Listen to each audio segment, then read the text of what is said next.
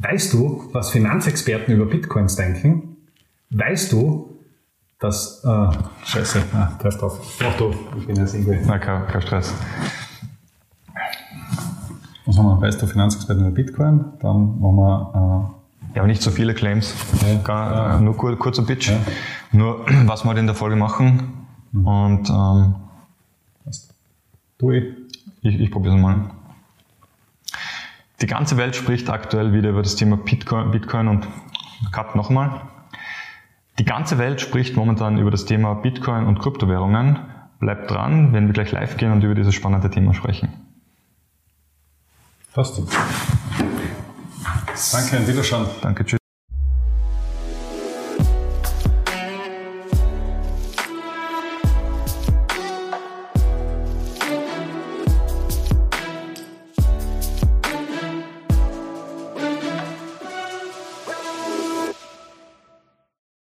Herzlich willkommen zu unserer Kaffeepause. Hallo. Josef und ich freuen uns sehr, dass wir euch heute zu einem sehr spannenden Thema begrüßen dürfen. Und zwar wollen wir heute über Bitcoin sprechen. Bitcoin, ein Begriff, der mittlerweile schon sehr präsent in der Öffentlichkeit angekommen ist. Definitiv, ja. Also gibt kaum eine Woche, wo man nicht irgendwo etwas in den Medien liest mittlerweile schon. Ähm, Josef, kurze einleitende Worte. Ja, Bitcoin. Bitcoin ist, äh, glaube ich, im Jahr 2021 die umstrittenste Assetklasse überhaupt. Mhm. Man scheidet äh, oder man scheidet sich darüber, ist es überhaupt eine Assetklasse oder ist es ein reines Spekulationsobjekt. Mhm. Wenn man es von der Risikoseite her aus betrachtet, hat es ungefähr Faktor 10 im Vergleich zu, zu einem reinen Aktieninvestment. Und durch diese hohe Volatilität sind auch exorbitante Kursgewinne möglich. Also im Zuge des ganzen Corona-Crashs im März 2020 ist der Kurs auf ja, um die 6.000 Dollar gefallen. 6.000 äh, 6.000 gefallen. Mittlerweile genau. ist er ja ungefähr um das Zehnfache gestiegen. Das heißt, da sind einige wirklich, wirklich damit reich geworden.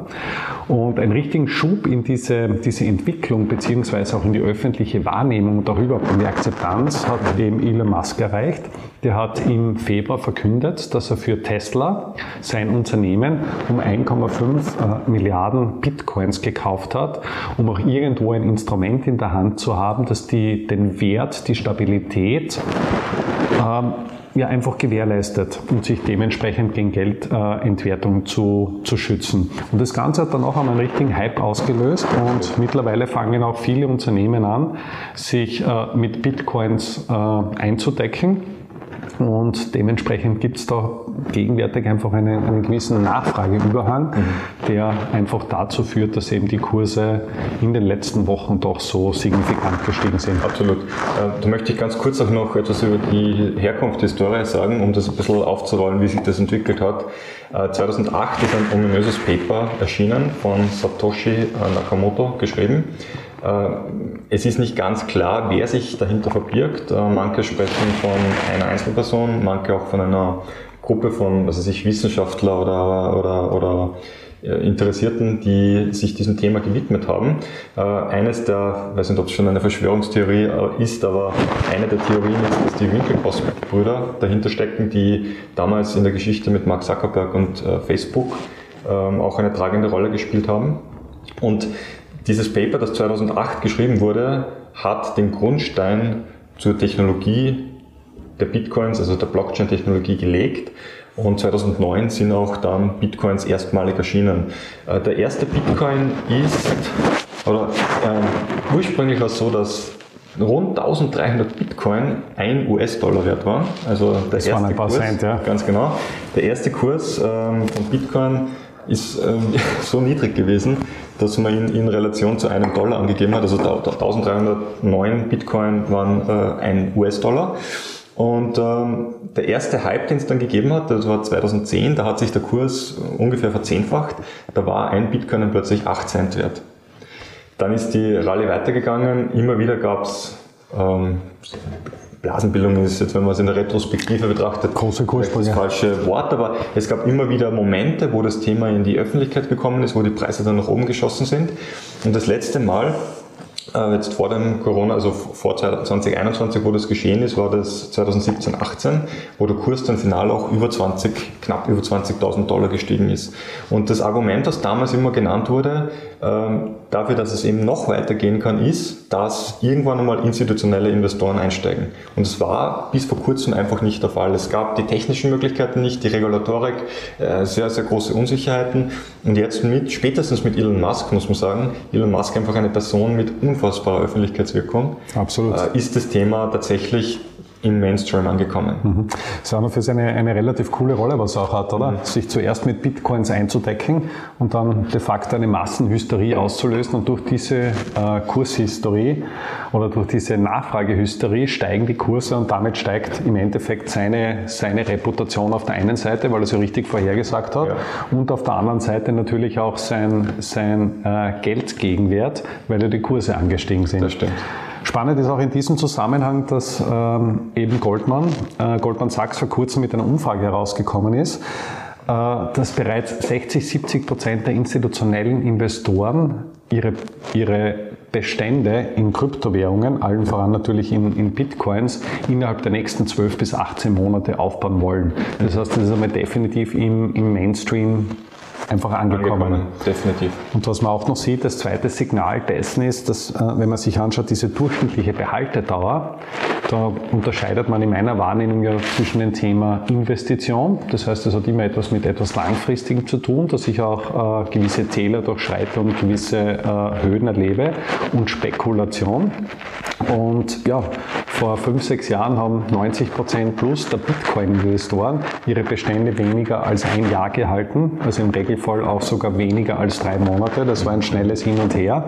Und mittlerweile ist es so, dass man bereits 25 Prozent der Bitcoin-Eigentümer ja, sehen, die ihre Bestände mehr als fünf Jahre haben. Das heißt, das sind dann wirklich strategische Langzeitinvestoren und da kommt man dann in meiner Wahrnehmung her schon irgendwo einmal in den, in den Bereich der Investition genau. und nicht in der, in der Spekulation.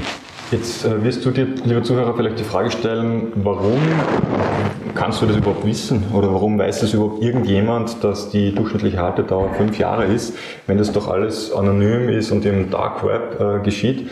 Bitcoin ist von der Idee her tatsächlich pseudonym, so wird es genannt. Das heißt, innerhalb der Blockchain ist alles zu 100% transparent. Äh, nur wenn man es schafft, anonym in das Netzwerk hineinzukommen, dann bleibt man auch innerhalb dieses Netzwerks anonym. Wenn man sich nicht anonym, also so wie es jetzt klassischerweise mittlerweile der Fall ist, mit Ausweis registrieren muss, um das zu kaufen, ist man in Wahrheit zu 100% transparent. Also das ähm, wollte ich da sicherheitshalber noch mal dazu sagen.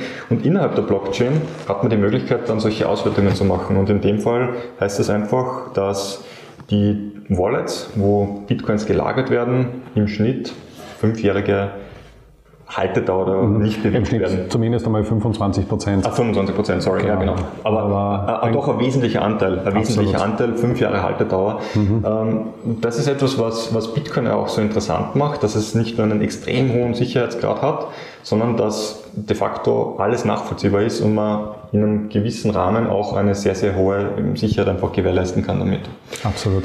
Ähm, ja, äh, noch ein, eine Sache, die wichtig ist, die wir noch nicht erwähnt haben. Es gibt maximal 21 Millionen Bitcoins, die geschürft, gemeint werden können. Dann ist Schluss. Das ist auch der Grund, die limitierte Menge ist auch der Grund, warum der Preis immer weiter steigt und warum in Wahrheit am Ende auch nicht absehbar ist, wohin der Preis noch steigen wird, können zumindest potenziell. Ähm, und äh, falls jetzt jemand das Gefühl hat, dass 21 Millionen sehr, sehr wenig sind, das ist wenig, aber ein Bitcoin kann unterteilt werden in eine kleinere Stückelung sozusagen, also die Cent-Version des Euros, wenn man so möchte, oder die, die Cent-Version des Bitcoins sind sogenannte Satoshi, das ist die kleinste Einheit, die möglich ist, wobei 100 Millionen Satoshi ein Bitcoin darstellen. Das heißt 21 Millionen mal 100 Millionen, das ist sozusagen die Anzahl an Satoshi, die verfügbar ist. Sind wir wieder im Cent-Bereich. Ja, das ist definitiv im, Mikrocent-Bereich und äh, das zeigt einfach nur, dass man dieses Vehikel, also dass das Vehikel durchaus die, die Power in sich trägt, weltweit einfach als Zahlungsmittel äh, sich durchsetzen zu können. Jetzt haben wir sehr positiv gesprochen. Was sind jetzt Kritikpunkte, die uns untergekommen sind, die auf der Hand liegen, auf die man achten muss, wenn man in dieses Vehikel investieren möchte. Mhm. Ja, Ford möchte vielleicht noch einen Punkt erwähnen, was ja irgendwo auch stark damit zusammenhängt, und zwar ist das Thema Vertrauen. Ja. Länder, wo das Vertrauen in die politische Stabilität nicht groß ist, sind gerade bei dem, bei dem Thema Bitcoin oder bei der Bitcoin-Akzeptanz und Affinität ganz federführend. Mhm. Denkt man beispielsweise an Venezuela oder auch, auch Russland. Mhm. Und da sieht man schon einmal, wenn jetzt Menschen irgendwo das Vertrauen in dieses Geldsystem verlieren und die Notenbanken überschütten uns ja seit Jahren ja, massiv mit Geld und irgendwie hat man das Gefühl, äh, wie schaffe ich es oder wie kann ich es schaffen, dass ich den realen Geldwerterhalt überhaupt gewährleiste. Ein klassischer Ausweg sind Realwerte. Denke man beispielsweise nur an die Aktienindexstände, wo wir heute stehen, beziehungsweise welche Entwicklungen wir gemacht haben. Man denke beispielsweise an Immobilienpreise oder an sonstige Wertgegenstände. Mhm. Und ein Thema davon, um das eben zu machen, ist eben auch, auch dieser, dieser Bitcoin. Und da versuchen halt die Investoren, das Geld aus den sogenannten legalen Geldsystemen, wenn man das so nennen darf, die Notenbankgeldsystemen, irgendwo herauszutrimmen und sich einfach unabhängig von der Notenbank zu machen. Und eines der großen Argumente Argumente ist halt, dass eben, wie du gesagt hast, das, das Volumen begrenzt ist. Das heißt, ja. da habe ich nirgends einen Notenbankpräsidenten, der jetzt einfach sagen kann und sagen, so, mit heute haben wir einfach die zehnfache Geldmenge. Und die Gefahr dabei ist natürlich, wenn die Geldmenge zu stark steigt, dass das irgendwann einmal zu einer Inflation führt und zu einer Geldentwertung. Und da sind wir dann eigentlich auch schon, schon bei, dem, bei dem Kritikpunkt Nummer eins, was du eben ansprichst aus meiner Sicht. Jetzt habe ich auf der einen Seite den Machtblock der Notenbanken, die durch dieses Geldsystem und durch dieses Hand draufhalten ja einfach die Welt in der Hand haben und ein riesiges Machtpotenzial haben. Auf der anderen Seite hat man die junge Bitcoin-Community, die versucht, aus diesem System auszubrechen und ein, ein, ja, ein dezentrales äh, Geldsystem damit zu schaffen. Und da kann ich mir durchaus vorstellen, dass eben die Notenbanken äh, dieser Welt, wenn das zu groß und zu mächtig wird, eines Tages einfach Gegenmaßnahmen einleiten. Stichwort digitaler Euro, digitaler ja. Dollar. Einige Digitalwährungen von Staaten gibt es ja schon.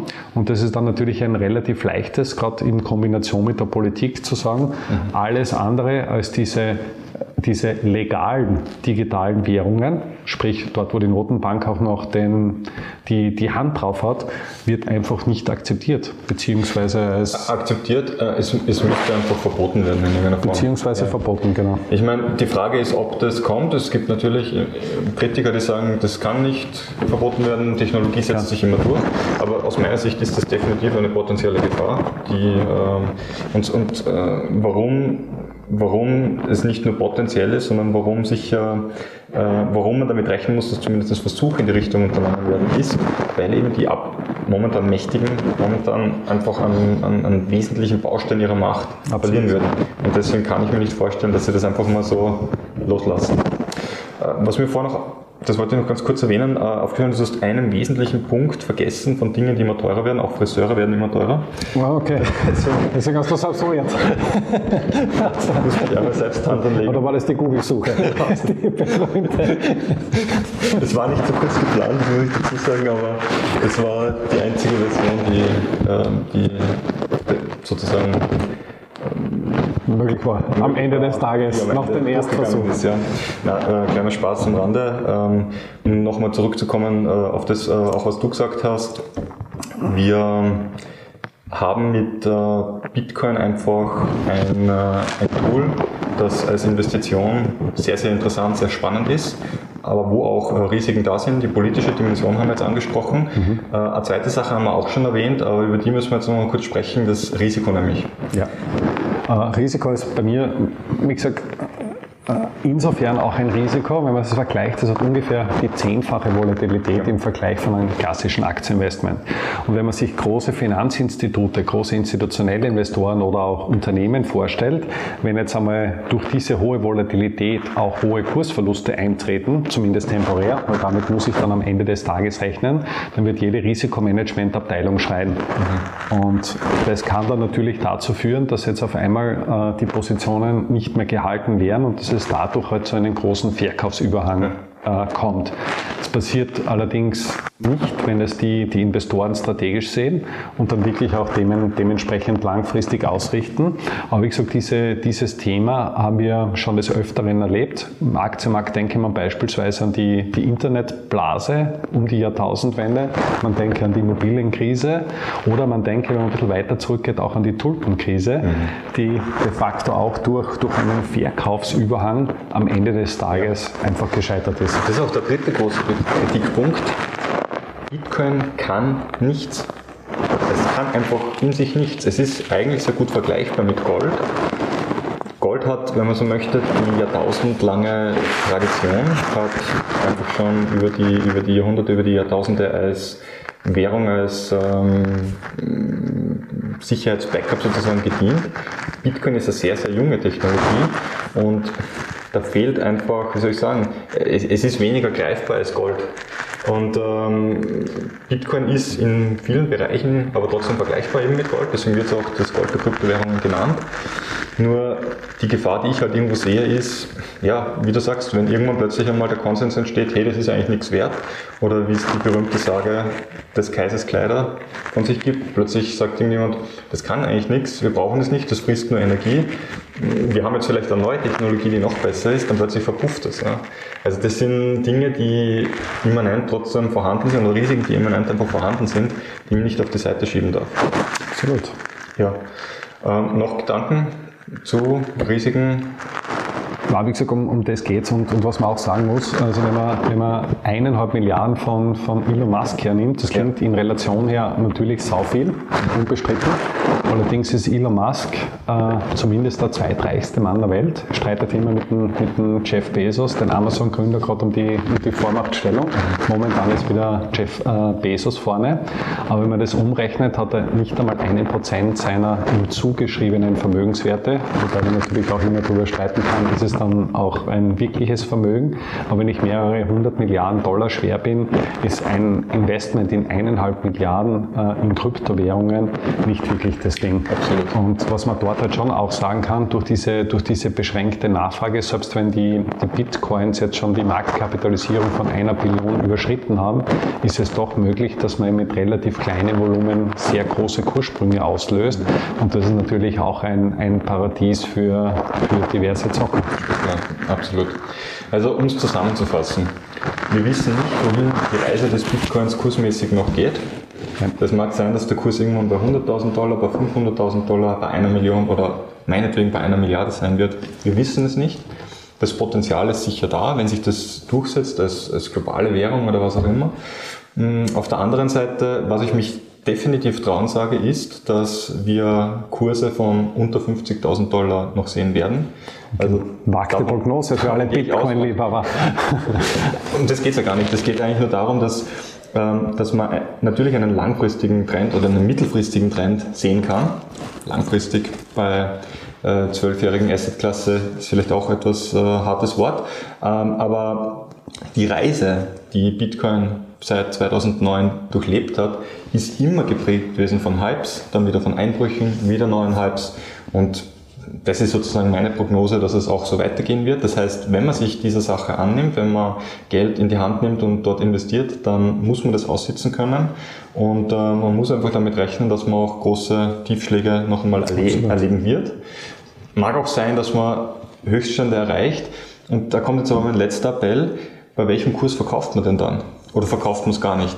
Weil jetzt, ich stelle mir jetzt immer die Frage, sagen wir mal damals, wie der Kurs bei 20.000 Dollar war, ich hätte, keine Ahnung, 10 Bitcoins gehabt, 200.000 Dollar. Verkaufe ich, hätte ich jetzt auf der Reise 400.000 Dollar liegen lassen. Und wenn ich es aber jetzt verkaufe, vielleicht lasse ich 4 Millionen liegen. Und das ist einfach immer der Punkt, dass man, ja, dass man sich eigentlich schwer tut. Wenn man sie hält, verkauft man sie ja oder nein. Und wenn, wenn es gerade hypt, dann möchte man dabei sein, kauft vielleicht zu einem sehr, sehr hohen Kurs, muss dann einige Jahre warten, um das auszusitzen, das Tal, das danach kommt. Es ist eine sehr, sehr heiße Kiste, deswegen ähm, meine persönliche Empfehlung, man soll nichts empfehlen, aber meine persönliche Empfehlung, sich nicht stressen zu lassen, das einfach mal anschauen, wie sich das entwickelt und äh, vielleicht kommt irgendwann mal ein Einstiegszeitpunkt, der ein bisschen interessanter ist. Aber schöne Umschreibung des Leid des Investors. Absolut. Wann kaufe ich und ja. vor allem, wann verkaufe ich am Ende des Tages ja. wieder. Oder verkaufe ich überhaupt? Oder verkaufe ich überhaupt, ja. Aber das sind halt äh, Fragen, die man sich stellen kann. Äh, es gibt etliche Informationen gerade zum Thema Kryptowährungen und Bitcoin im Internet. YouTube ist da eine Fundgrube. Da gibt es Leute, die sich sehr, sehr intensiv damit beschäftigen. Wir wollten unsere Sichtweise, die Sichtweise professioneller Investoren auf diese Assetklasse euch einmal kundtun. Für uns ist klar, es gibt Potenzial, aber die Risiken sind nicht von der Hand zu weisen, sind wirklich enorm. Ähm, ein heißes Eisen, Hochrisiko-Assetklasse. Absolut. Und wir wünschen dir, lieber Zuhörer, viel Erfolg bei den Entscheidungen, die du in dem Zusammenhang triffst. Und wenn du noch einen Gedanken dazu hast, lass es uns wissen. Wir freuen uns immer sehr, mit euch, mit dir im Austausch zu sein. Jetzt machen wir Schluss. Außer Jetzt machen wir Schluss. Nein. Ein schönes Wochenende, alles Gute und bis nächste Woche 39. Alles Gute. Ciao.